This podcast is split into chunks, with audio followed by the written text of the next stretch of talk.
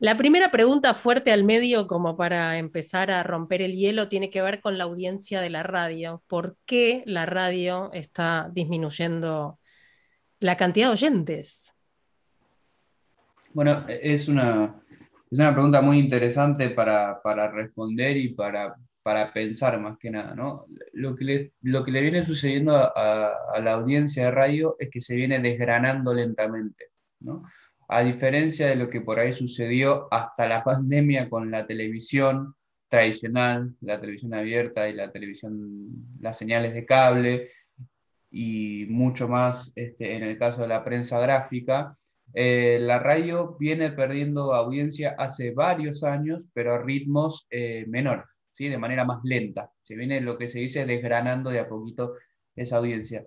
Y desde mi punto de vista, viendo lo que le sucedió en, el último año y medio a la televisión abierta, no hay un problema este, en la radio intrínsecamente con, este, con la tecnología o con el medio de comunicación, ¿no? con la radio en sí como forma de transmitir contenidos, sino que tiene más bien que ver con los contenidos en sí mismos y este, con una desde, estos son hipótesis de trabajo, ¿no? No, lo tengo, no lo tengo tan estudiado, pero digo, con una pérdida este, de capacidad de la radio mainstream este, de conectar con, con, distintos tipos de audiencia. Particularmente me parece que hay dos bloques o dos segmentos de la audiencia este, de, de contenidos culturales e informativos que vienen perdiendo conexión hace varios años con la radio en primer lugar, los jóvenes. Digamos, la radio siempre fue un medio este, más que nada adulto, ¿no? Este, como, como el vino, como el whisky, ¿no? Como algunas este, bebidas alcohólicas que dicen que este, tienen ciertas edades para llegar a ellas, ¿no? O el este, tango, el tango te espera. También, sí, también pasa con eso, para no quedar como alcohólicos. Este, entonces, eh, me parece que la radio siempre tuvo eso, ¿no? De llegar a la vida de las, de las personas cuando empiezan a tener rutinas más marcadas, cuando empiezan a tener tiempos de trabajo donde lo único que pueden hacer para amenizar ese tiempo de trabajo es escuchar algo, música o radio. Entonces, siempre fue un medio que entrando a la adultez te presentan a la radio, ¿no? Este, pero lo que sucede es que hoy los jóvenes este, que trabajan y que tienen una vida adulta, los jóvenes adultos no están escuchando radio, y eso tiene, o no están escuchando radio en su gran mayoría, o no están escuchando radio como la escuchaban hace unos años, y eso tiene que ver con que la radio también ha dejado de hablarle a ese segmento y de pensar contenidos para ese segmento. Eh, y el otro eh, gran bloque, este, que es mucho más este, heterogéneo ¿no? que, que hablar de los jóvenes adultos, son las mujeres. Este, a mí me parece que la radio en los últimos años, uno analiza la audiencia de radio y hay más hombres que mujeres escuchando radio, cuando en nuestra sociedad somos eh, más mujeres que hombres, son más mujeres que hombres. También hay más hombres haciendo radio, ¿no? Por eso mismo. Entonces, cuando uno empieza a ver los contenidos, se encuentra que claramente hay una dificultad de identificación y de acercamiento a esos contenidos, porque la radio es un medio que a lo largo de los años este, se ha hecho por hombres, casi como este, con los hombres como objetivo este, común eh, de audiencia y también como el ideario y la agenda masculina tomado como la agenda general, ¿no? este, como la agenda de todos los ciudadanos. Y me parece que la transformación cultural que vivimos en nuestro país desde hace 10 o 15 años, ha hecho que muchas este, mujeres se vayan alejando de este medio que las está dejando de representar o de interpelar, mejor dicho. Sobre lo que decías de las audiencias jóvenes, em, supongo que em, hay que hacer una diferencia también con la FM, cuando Lalomir le hablaba a los jóvenes en Radio Bangkok o Metro, empezó también a hablarle a los 40 o a los 30 de cierto estatus, pero digamos, podemos hacer la diferencia con la FM que trató de bajar esa edad. Sí, obviamente, eh, a lo largo de los últimos 40 eh, años, ¿sí? digamos, desde el comienzo de la década de los 80 hasta hoy, la radio FM fue la herramienta este, más eficaz a partir de la segmentación de los contenidos y empezar a pensar los programas de radio para un nicho específico y no desde, desde la programación generalista de la radio AM, este, que utilizó el medio para llegar a las audiencias jóvenes. Como bien vos decías, este, eh, rock and pop fue uno de los primeros grandes ejemplos de eso. La Metro para mí fue el último este, gran ejemplo de medio tradicional este, que trató de interpelar a algún segmento específico este, de, de, la audiencia joven. Hoy creo que hoy sigue siendo más joven este, la audiencia de FM que la audiencia de AM, pero cuando uno eh, ve la evolución este, de, la audiencia de FM, también nota ese envejecimiento, que tiene que ver con el envejecimiento. Si uno traza este, las figuras jóvenes de la radio siguen siendo las mismas hace 10, 15 años. Por lo tanto, digo, suena bastante lógico, sobre todo con lo acelerado de los cambios socioculturales y las distancias generacionales cada vez más marcadas que hay en términos culturales entre una persona de 20 años y una de 30, una persona de 20 años y una de 40. ¿sí? Quizás este, hace, eh, terminando este, eh, el siglo XX, empezando los años 2000, las diferencias eh, de referencias culturales este, no eran tan amplias entre una persona de 20, 25 años y una de 40 como lo son hoy, ¿no? Donde hay personas de 40 años que descubren a Elegante porque lo menciona la presidenta, cuando Elegante este, viene siendo una referencia, Elegante y otros tantos este, eh, músicos vienen siendo una referencia subterránea o no tan subterránea del mundo digital para las personas jóvenes. Eh, entonces me parece que hoy es como un error muy grande tratar de interpelar desde una persona de 40 años a una de 20. Y eso es lo que sucede con la radio. Por eso no conecta con ese segmento del joven adulto este, en la audiencia, porque no hay jóvenes adultos hablándole a los jóvenes adultos.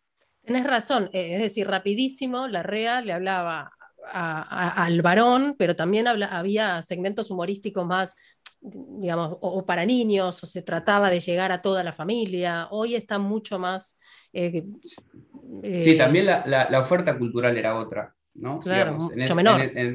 claro, en esa época de rapidísimo, digo, para, para encontrar una oferta quizás más... Eh, que pudiese llegar mejor a, a un público joven era o alguna radio FM que estaba empezando o alguna revista. Digo, e-, eran esos dos los únicos mundos donde podía encontrarse referencia del mundo este, por fuera del mainstream generalista que implicaban los, los medios tradicionales. Hoy, los canales de divulgación de contenido están completamente dispersos. Eh, podcast, vamos a hablar de, de, podcast un poquito también. Eh, ¿Es radio?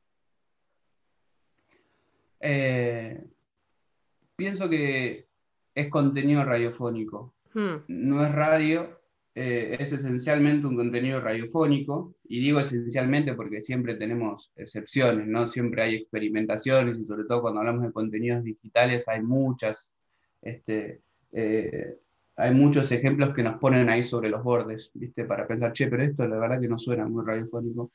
Em, a mí me, me, me sirve porque el otro día este, también estaba en una, en una clase planteaba estas definiciones y los que venimos del campo de las, de las ciencias sociales y analizamos fenómenos culturales, tenemos un gran problema con las definiciones y con los conceptos porque muchas veces se nos, se nos van desvaneciendo con el, con el correr del tiempo. Para mí esta es una definición que, que me ordena y me parece como, como útil que muchas veces es el sentido de los conceptos, ¿no? la utilidad para poder explicar cosas, este, que es el de contenido radiofónico. Entonces, me parece que en el, en el mundo de hoy, en el ecosistema de hoy, eh, pensar el contenido radiofónico eh, es un paso anterior necesario para pensar el podcast y la radio.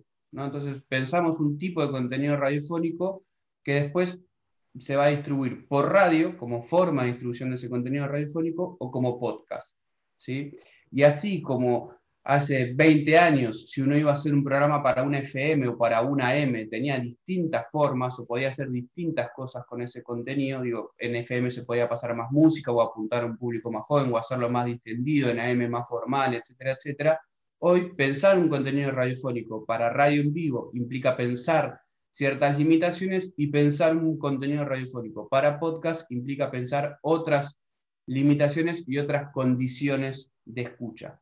Entonces me parece que a mí pensarlo y analizarlo de esa manera me resulta útil. Mm. Eh, en tu informe que justo publicaste para el Día del Periodista hace muy poquito, el 7 de junio, para la UNESCO, hablas del golpe de gracia, quizás que le dio, esta es mi interpretación, ¿no? La pandemia a los medios tradicionales. Hay una merma en la publicidad, porque no se ve esta publicidad que dejó de poner las grandes empresas en Radio Mitre, o no sé si Radio Mitre es un buen ejemplo, porque es un conglomerado gigante, pero digo, en, los medios tradicionales no fue necesariamente hacia los pequeños productores de podcast, sino que volvió a ir a otro gigante que es Google, Facebook y Amazon.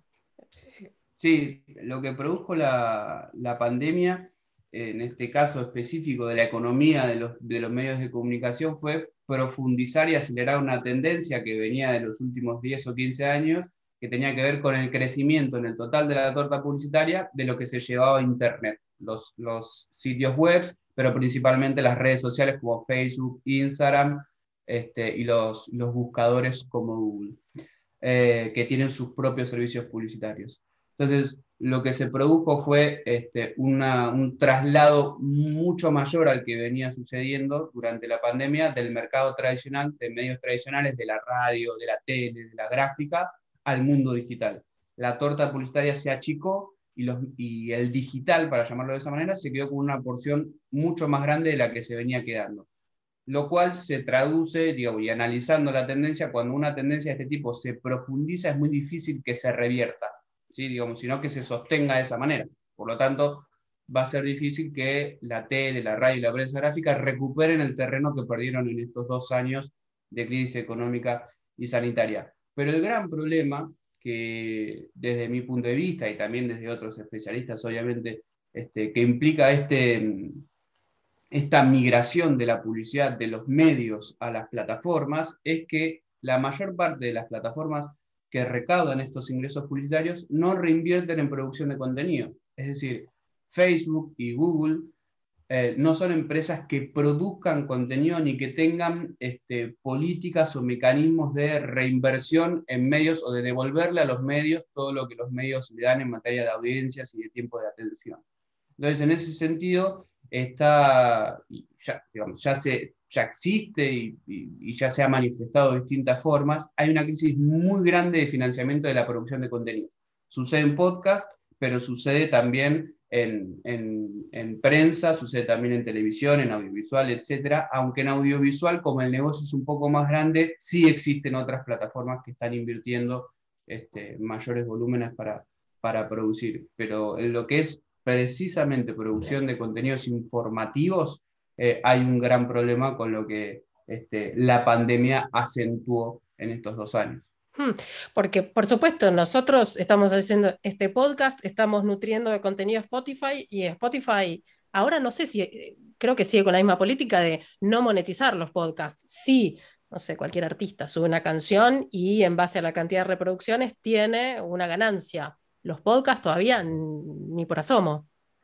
No, exactamente, como decís, eh, Spotify ha apostado por los podcasts justamente porque no existía, digamos, porque digamos, en el análisis eh, de mercado que hizo Spotify en 2017, cuando decidió meterse en el mundo de los podcasts, encontraba que los productores de podcast necesitaban una plataforma mucho más transversal a todos los dispositivos y a todos los mercados potenciales para llegar a sus audiencias, este, que una plataforma exclusiva para escuchar podcast iba a ser muy difícil que hiciera crecer la escucha, entonces dijo, bueno, yo, te puedo dar, yo les puedo dar a los productores esa plataforma este, a cambio de quedarme con el tiempo de atención de los usuarios y de comercializar yo mismo esos espacios sin darle nada a los productores.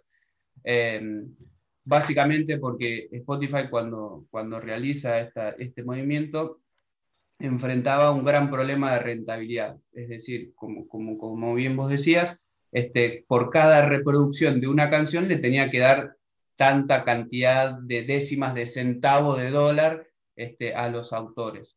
Eh, mejor dicho, a los dueños de los derechos de esa música, que suelen ser las grandes discográficas y los grandes sellos.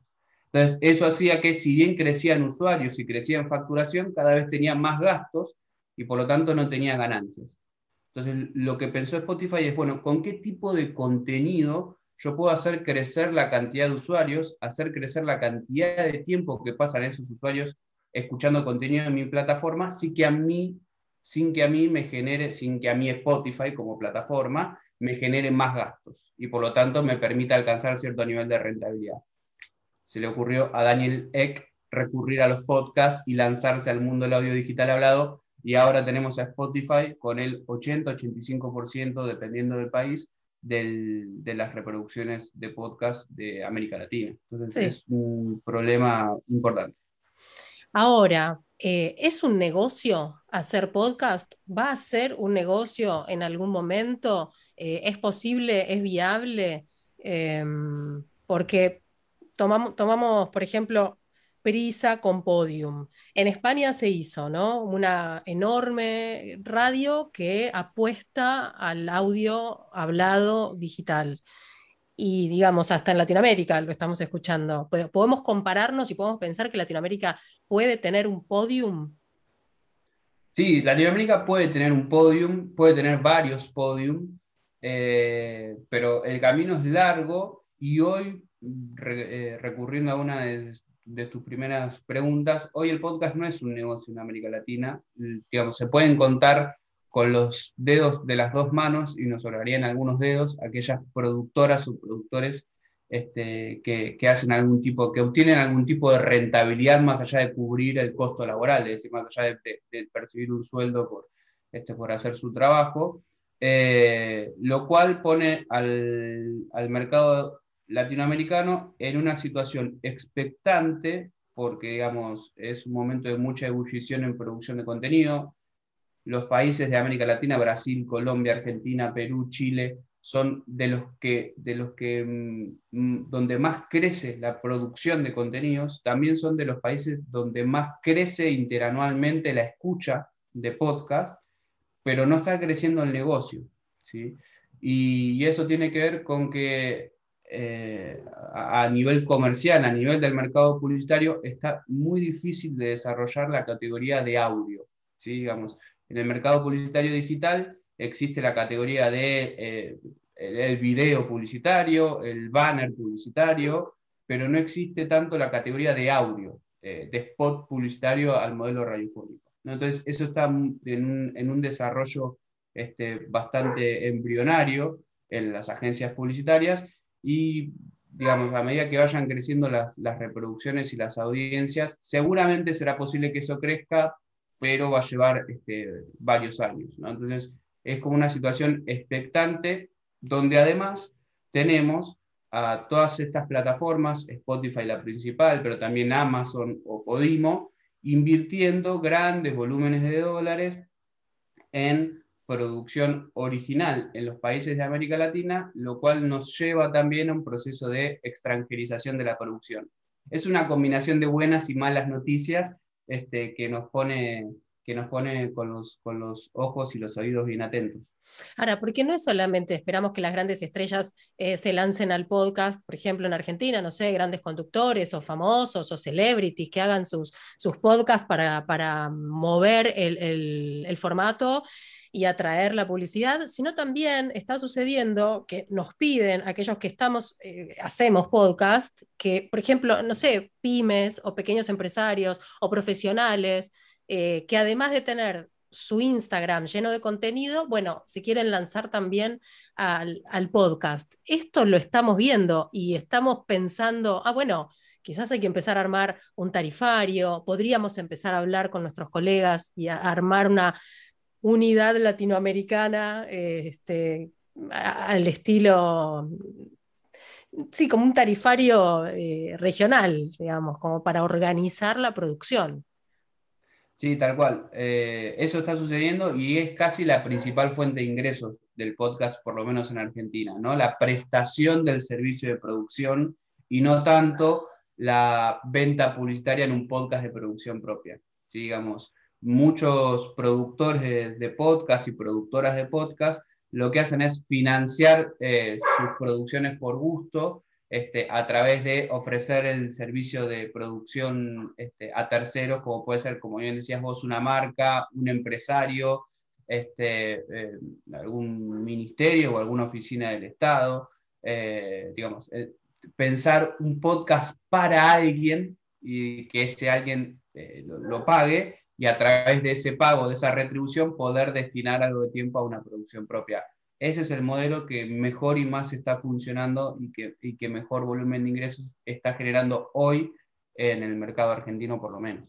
Sí, nos pone también en una gran disyuntiva los locutores y las locutoras, porque históricamente cuando vamos a grabar, eh, no sé, un aviso publicitario, hay una interesante cantidad de dinero, los presupuestos son con números que no se tocan o que vienen en aumento, hace un montón, pero siempre hacia arriba.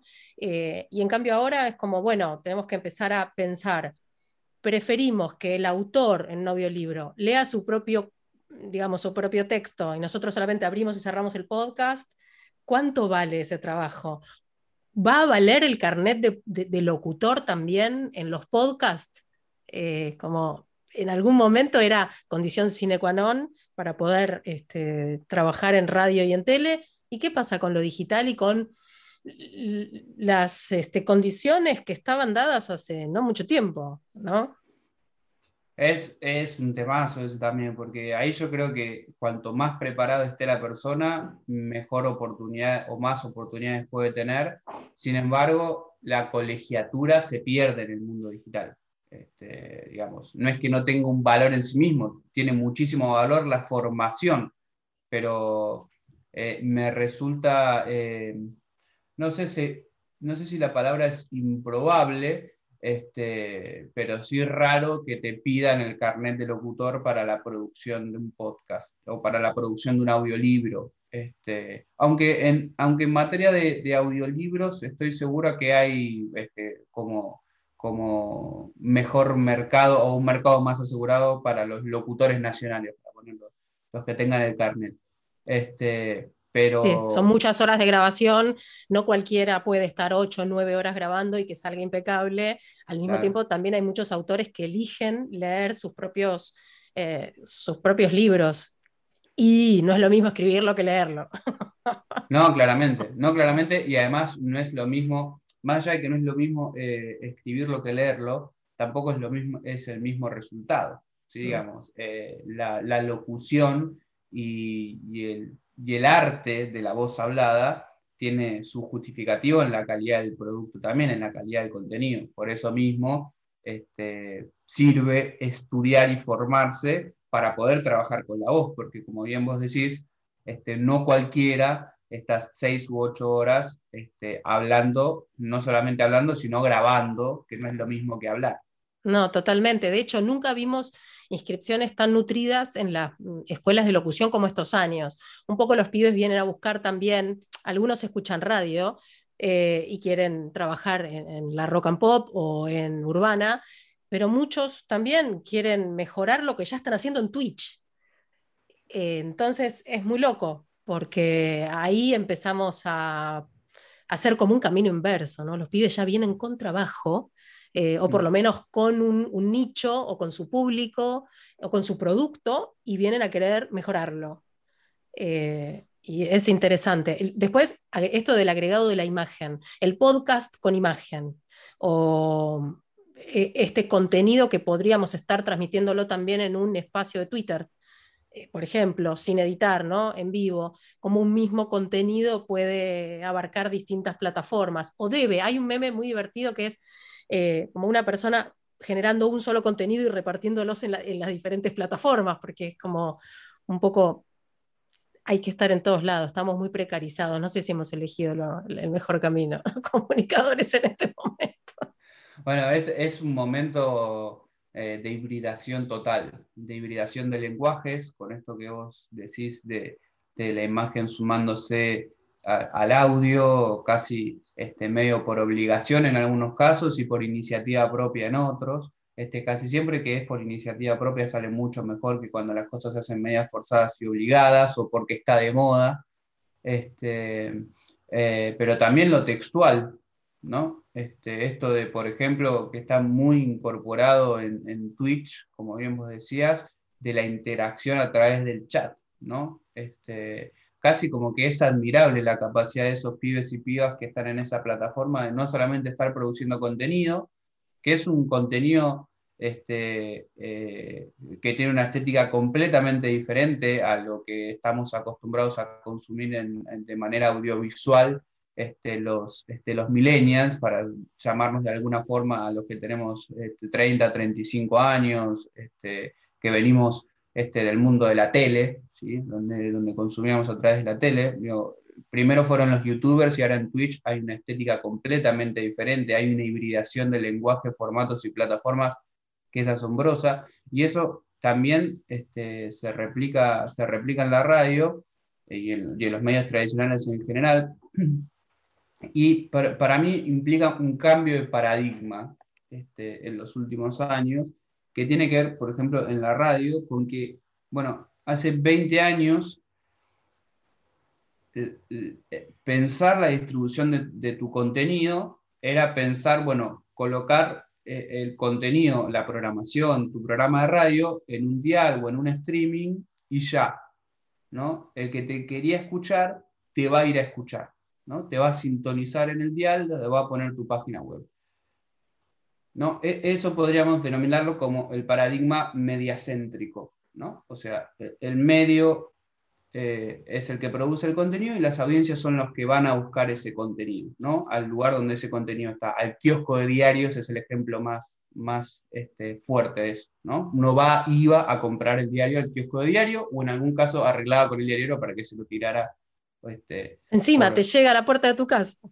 Bueno, exacto. Bueno, hoy los medios no están en la no llegan a la puerta de casa, están adentro de casa en un dispositivo que se llama teléfono celular o en un dispositivo que se llama computadora, y el paradigma pasó de ser de media céntrico a oyente céntrico en el, caso de la radio. ¿no? Son los oyentes los que habitan los espacios y son los productores de contenido los que los tienen que ir a buscar.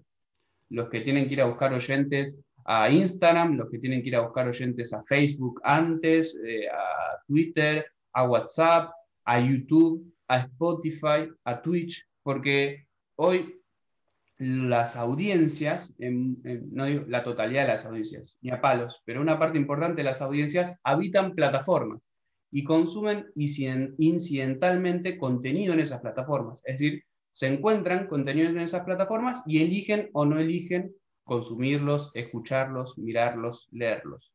Y en ese consumo incidental que cuando nos ponemos a pensar, casi todos de nosotros tenemos, ¿sí? entramos a Twitter y vemos que hay, entramos a Instagram y vemos que hay, entramos a YouTube para escuchar el último tema de Ricardo Montaner y nos fuimos por la recomendación de contenido y terminamos viendo cualquier cosa que nos encontramos. Eso es lo que hace que los productores de contenidos tengan que tener estrategias para estar en todas esas plataformas o en alguna de ellas donde las audiencias están. Porque hoy el paradigma cambió. Ya no basta con poner tu contenido a disposición, sino que tenés que ir a buscar audiencia de manera activa donde esas audiencias están. Y es un gran desafío. A mí la ruta diaria de Spotify, por ejemplo, me ayudó un poco a ir seleccionando, o me selecciona, pero quiero decir, a acotar la cantidad de cosas que hay. Creo que el gran desafío es quién va a armar esa curaduría personalizada, quién es ese algoritmo, cómo está armado, para que a mí me llegue lo que quiero escuchar y no estar dando vueltas un montón de tiempo, termino fastidiándome. Me pasa los domingos, ya no tengo el diario del domingo que me interesa. Me voy armando notas. Hace poco le puse este ejemplo a Mariana Moyano. Ingrid Beck un domingo dijo, me tiran buenas notas para leer en Twitter. Y le empezaron a armar un timeline con un montón de notas re interesantes. Digo, si yo sigo a Ingrid, me interesan los temas que ella aborda, y ella pide esto, le armaron y me armé el domingo de lectura. Un clipping, el famoso clipping de noticias que te habla, de social, un clipping social de noticias. Eh, pero es, es, tremendo, como necesito esto de que me acoten el contenido, porque también está esta sensación de me estoy perdiendo cosas, ¿no? Bueno, fíjate también que eh, digamos, no solamente estos eh, mecanismos y motores de recomendación de contenido son parte central del negocio este, de las plataformas, como por ejemplo el, motor de recomendación de Netflix, que lo que hacen es, en, realidad no, es lo que, digamos, nosotros como audiencia de medios queremos elegir, pero tampoco es que queremos pasarnos una hora eligiendo. ¿no? la interactividad o la capacidad de personalización tiene que tener un límite, porque si nosotros no sabemos, es como entrar en un supermercado sin marcas y sin nombres este, sobre los, sobre los, los, productos, ¿no? Y ir teniendo uno que oler, eh, en algunos casos probar, es muy difícil, sería muy difícil de esa manera, si no hubiese góndolas que nos ordenan, este, más o menos por acá están las, las pastas secas, por acá están los enlatados, ¿no? Este, porque si no, nos pasaríamos un día en el supermercado hasta armar la compra. Bueno, similares en el caso del consumo cultural. Si nosotros no tenemos ciertos patrones que nos ordenen, este, no podríamos consumirlas, no podríamos acceder a los contenidos o nos quedaríamos en alguna experiencia este, que ya consumimos. Y en ese caso, los motores de recomendación de contenidos de YouTube funcionan a la perfección, los motores de recomendación este, de Instagram funcionan a la recomendación, Spotify, como bien decís vos con Ruta Diaria, diaria está trabajando en poder ordenar todo ese crecimiento de la producción de podcast este, y personalizar un poco más las recomendaciones, Netflix, este, ni que hablar. Y te decía, esto que vos decías del, caso del, del, consumo informativo. Digo, por algo se produjo en el último tiempo un crecimiento tan importante de los newsletters, ¿no? que en algunos casos implican notas propias y en algunos casos implican una curaduría de alguien a quien yo sigo y que me interesa mucho y que me parece súper piola y súper inteligente y con el que tiendo a pensar más o menos parecido, digo, así es nuestro consumo informativo desde siempre, no desde que existen las redes sociales, desde siempre. Eh, y bueno, dale, hazme una cosa, hazme el favor y recomendame en este sábado o domingo a la mañana un par de notas para leer, porque si no me voy a volver loco buscando por todos los portales web y por todos los portales digitales. Y encima, quizás hasta me llevo alguna joyita de algún diario o de algún sitio al que yo nunca hubiese entrado y que este tipo me lo puede recomendar. ¿no? Entonces, esa curaduría empieza a ser cada vez más y más interesante y, e importante en el negocio, no solamente en el consumo, en el negocio este, de, los, medios de comunicación. Sí. Aprovecho para saludar a Oscar Bossetti, docente de la UBA, que hace un clipping sobre la radio, que con los 100 años de la radio fue un lujo. Y para ir cerrando, no quiero demorarte mucho más, eh, Agustín, y agradecerte el, tiempo. Eh, los 100 años de la radio, yo pensé que iba a ser realmente la fiesta, visitar esa terraza del Coliseo. 100 eh, años de la radio, de este medio que tiene tanto de, una cosa tan entre nostálgica. los que hacemos radio amamos la radio. Y fue como que la pandemia nos pinchó un globo, ¿no? Eh, pero digo, ¿fue solo la pandemia o fue la situación de la radio? ¿Qué te pasó con el centenario? Eh, me pasó una cuestión similar a vos. Eh, como estudioso y en alguna, en alguna manera especialista en el tema, me, me, frustró un montón de actividades que teníamos pensadas, las que me habían invitado y teníamos programadas pienso también que nos agarró en un momento de la pandemia donde nos estábamos acomodando a toda esta nueva normalidad. Que si el centenario fuese este año, por más que la pandemia sigue presente, hubiese habido otras, otras posibilidades. Eh, y también pienso que fue un momento donde a todos en general nos, dimos cuenta el poder que tiene el medio para generar identificación y, para generar cariño, ¿no? Cuesta encontrar este, que periodistas, conductores, locutores se refieran a un medio de comunicación como se refieren a la radio, incluso las audiencias. Eh, y, tiene que ver con el valor sociocultural de la radio. Me parece que ese fue como, como el gran mensaje del centenario. Eh, todos hablando bien de la radio, todos emocionándose el momento de hablar de la radio, porque hacer radio es hermoso, porque entrar a un estudio de radio es hermoso, eh, que se prenda esa lucecita y meterse en un mundo de una conexión imaginaria con una comunidad de oyentes que también es imaginaria, pero que se siente parte de una comunidad, ¿no? Eh, y del oyente que genera un grado de identificación y de amistad, la construcción de un vínculo muy fuerte, quizás ya no tanto con su emisora de radio, sino con algunos conductores o algunas personas este, que están del otro lado del micrófono. Este, me parece que los 100 años eh, nos mostraron eh, esa fuerza ¿no? que tiene el medio, que también es una de las claves de que este desgranamiento sea tan lento y que tenga tantas posibilidades de revertirlo y de transformarse en otros, en otros formatos.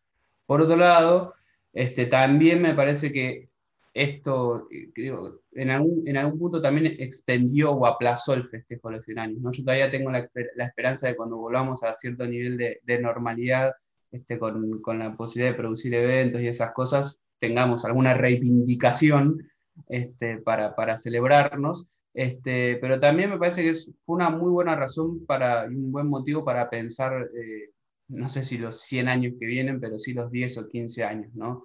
Y, cuánto tiene esa historia de resiliencia del medio y de adaptación del medio a distintos contextos sociotecnológicos este, tienen para pensar este, ese, ese futuro, ¿no? Y que, por ejemplo, esta, vamos a ponerlo entre comillas, vamos a ser grandilocuentes, esta revolución del podcast este, lo que hace no es más que recuperar muchas formas de hacer radio que se perdieron en el tiempo y que fueron desapareciendo, este, pero que siempre este, estuvieron en la radio este, y que son de los años 40, los años 50 y hoy se presentan como súper novedosas. Entonces me parece que incluso la solución o la llave para pensar los próximos 10, 15, 20 años del medio están dentro del medio no tanto fuera, no tanto en las plataformas, sino como en, los contenidos y en, el, y en el quehacer y en la magia de, la radio.